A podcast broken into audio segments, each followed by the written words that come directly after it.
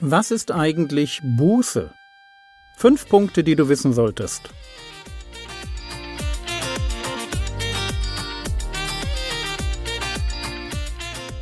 Theologie, die dich im Glauben wachsen lässt, nachfolge praktisch dein geistlicher Impuls für den Tag. Mein Name ist Jürgen Fischer und heute geht es um die der Buße würdige Frucht. Mitte des ersten Jahrhunderts in der kleinasiatischen Stadt Ephesus. Der Apostel Paulus predigt zwei Jahre in der Stadt, hat in der Schule des Tyrannus ein Schulungszentrum eingerichtet, und Gott unterstreicht die Echtheit seiner Predigt mit außergewöhnlichen Zeichen und Wundern. In einer zutiefst vom Okkultismus geprägten Gegend offenbart sich der lebendige Gott. Und es kommen viele Menschen zum Glauben, auch solche, die vorher selbst in okkulte Praktiken verstrickt waren. Und dann lesen wir Apostelgeschichte 19, die Verse 18 und 19. Viele aber von denen, die gläubig geworden waren, kamen und bekannten und gestanden ihre Taten. Zahlreiche aber von denen, die Zauberei getrieben hatten, trugen die Bücher zusammen und verbrannten sie vor allen. Und sie berechneten ihren Wert und kamen auf fünfzigtausend Silberdrachmen. Was erleben wir hier? Wir erleben Menschen, die Buße getan haben. Sie werden gläubig und sie beginnen ihr neues geistliches Leben damit, dass sie eine Inventur machen. Sie räumen auf. Und ihr großreine Machen beginnt damit, dass sie öffentlich Sünden bekennen. Frage Muss ich das nach meiner Bekehrung tun? Antwort Nein. Die Tatsache, dass Geschwister aus Ephesus das damals taten, macht ihr Tun noch nicht zur Norm. Es gibt kein Gebot nach der Buße und Bekehrung zu Gott, die Sünden des alten Lebens zu bekennen. Aber es hat etwas sehr Bewusstes. Wenn ich mich öffentlich von meiner Vergangenheit distanziere, dann breche ich bewusst mit Dingen, für die ich in den Augen meiner Kumpels und meiner Freundinnen stehe. Es macht etwas mit mir und es macht etwas damit, wie ich von anderen gesehen werde, wenn ich die Sünden meines alten Lebens verurteile.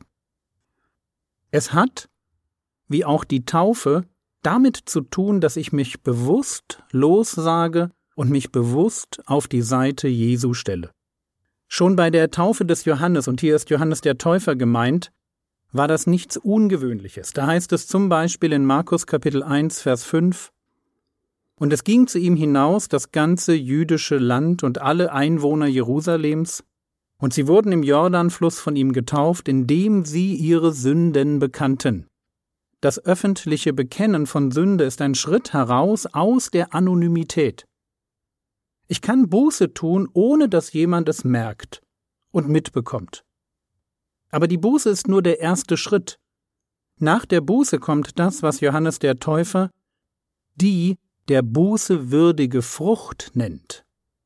Er sagt das zu Leuten, die bei seinen Erweckungspredigten auftauchen, aber nicht Buße tun wollen.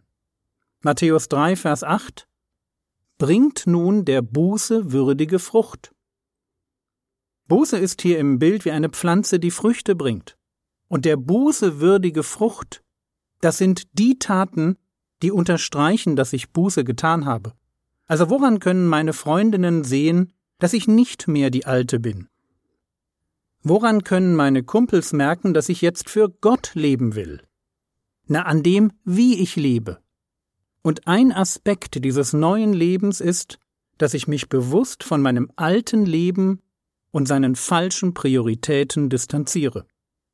Nochmal Apostelgeschichte 19. Viele aber von denen, die gläubig geworden waren, kamen und bekannten und gestanden ihre Taten, Zahlreiche aber von denen, die Zauberei getrieben hatten, trugen die Bücher zusammen und verbrannten sie vor allen. Und sie berechneten ihren Wert und kamen auf fünfzigtausend Silberdrachmen. Fünfzigtausend Silberdrachmen. Das ist wirklich mal eine Ansage. Die Aussteiger aus der Esoterik und Okkultszene trennen sich von ihren Zauberbüchern. So, jetzt können sie die Dinger nicht verkaufen oder verschenken. Also gibt es ein riesiges Feuerwerk. Und irgendwer setzt sich hin und berechnet den Wert der Sachen, die da verbrannt wurden. 50.000 Silberdrachmen. Je nachdem, wie man rechnet, ungefähr drei Millionen Euro. Wisst ihr, das ist eine Ansage an eine von Okkultismus, Esoterik, Magie und Spiritismus geprägte Gesellschaft. Und die Ansage lautet, wir sind raus. Es gab eine Zeit vor der Bekehrung, da waren wir interessiert an übernatürlichen Phänomenen, an Wahrsagerei, an Astrologie, Tarotkarten, magischen Ritualen, Traumreisen, Seancen, Visualisierungen und was es nicht alles gibt. Aber jetzt ist damit Schluss. Und wer so die Seile zu seinem alten Leben kappt, der muss damit rechnen, dass man ihn komisch anschaut. 1. Petrus Kapitel 4 Vers 3 Ihr, das sind die Geschwister, ihr habt ja in der Vergangenheit, als sie noch nicht gläubig waren, Ihr habt ja in der Vergangenheit lange genug das getan, wonach Menschen der Sinn steht, die Gott nicht kennen. Ausschweifungen gehörten dazu, das Ausleben eurer Begierden, Alkoholexzesse, Schlemmen und Saufen und abstoßender Götzendienst. Deshalb wundern sich die Leute, dass ihr bei ihrem zügellosen Treiben nicht mehr mitmacht. Und sie reden abfällig über euch. Das kann passieren. Da war man bekannt für seine scharfe Zunge und die bissigen Bemerkungen, die alle zum Lachen brachten? Oder man war der, der alle unter den Tisch getrunken hat? Oder die, die jedes Wochenende einen neuen Typen abgeschleppt hat? Und jetzt ist damit Schluss? Schluss, weil man sich, was bitteschön, bekehrt hat, Buße getan hat, zu Gott gefunden hat, fromm geworden ist? Ja, ganz genau. Genau das. Kann man Buße sehen? Nein, es ist eine Sache des Herzens, eine Sache zwischen Gott und mir. Aber man kann die Früchte sehen, die aus der Buße erwachsen. Und das eine, die Buße, ist nicht echt ohne das andere, die Früchte.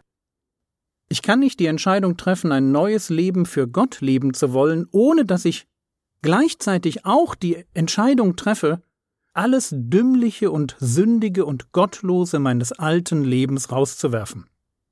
Ja, und der eine verbrennt okkulte Gegenstände, der andere gibt Geklautes zurück oder bezahlt seine Schulden, der nächste durchforstet seinen Kleiderschrank, löst eine unzüchtige Beziehung, löscht geklaute Software, wieder ein anderer sucht sich einen Job, macht eine Therapie, fängt an, seiner Frau Komplimente zu machen. Der bußewürdige Frucht hat ganz viele Facetten. Was sie eint, ist dies. Sie entsteht, weil ich jetzt Jesus als Herrn in meinem Leben habe. Der bußewürdige Frucht beschreibt einen Lebensstil der Heiligkeit und der Frömmigkeit. Einen Lebensstil, der entsteht, wo ein Mensch aufrichtig zu Gott umkehrt. Sichtbare Veränderungen, die allen zeigen, dass ich die Seiten gewechselt habe und jetzt ein Jünger Jesu bin.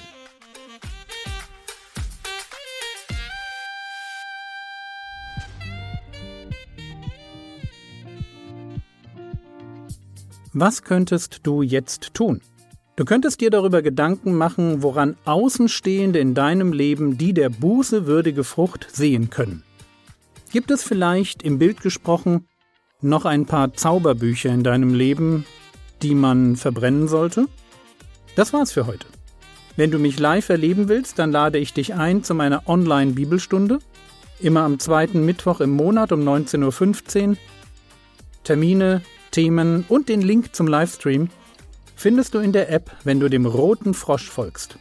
Der Herr segne dich, erfahre seine Gnade und lebe in seinem Frieden. Amen.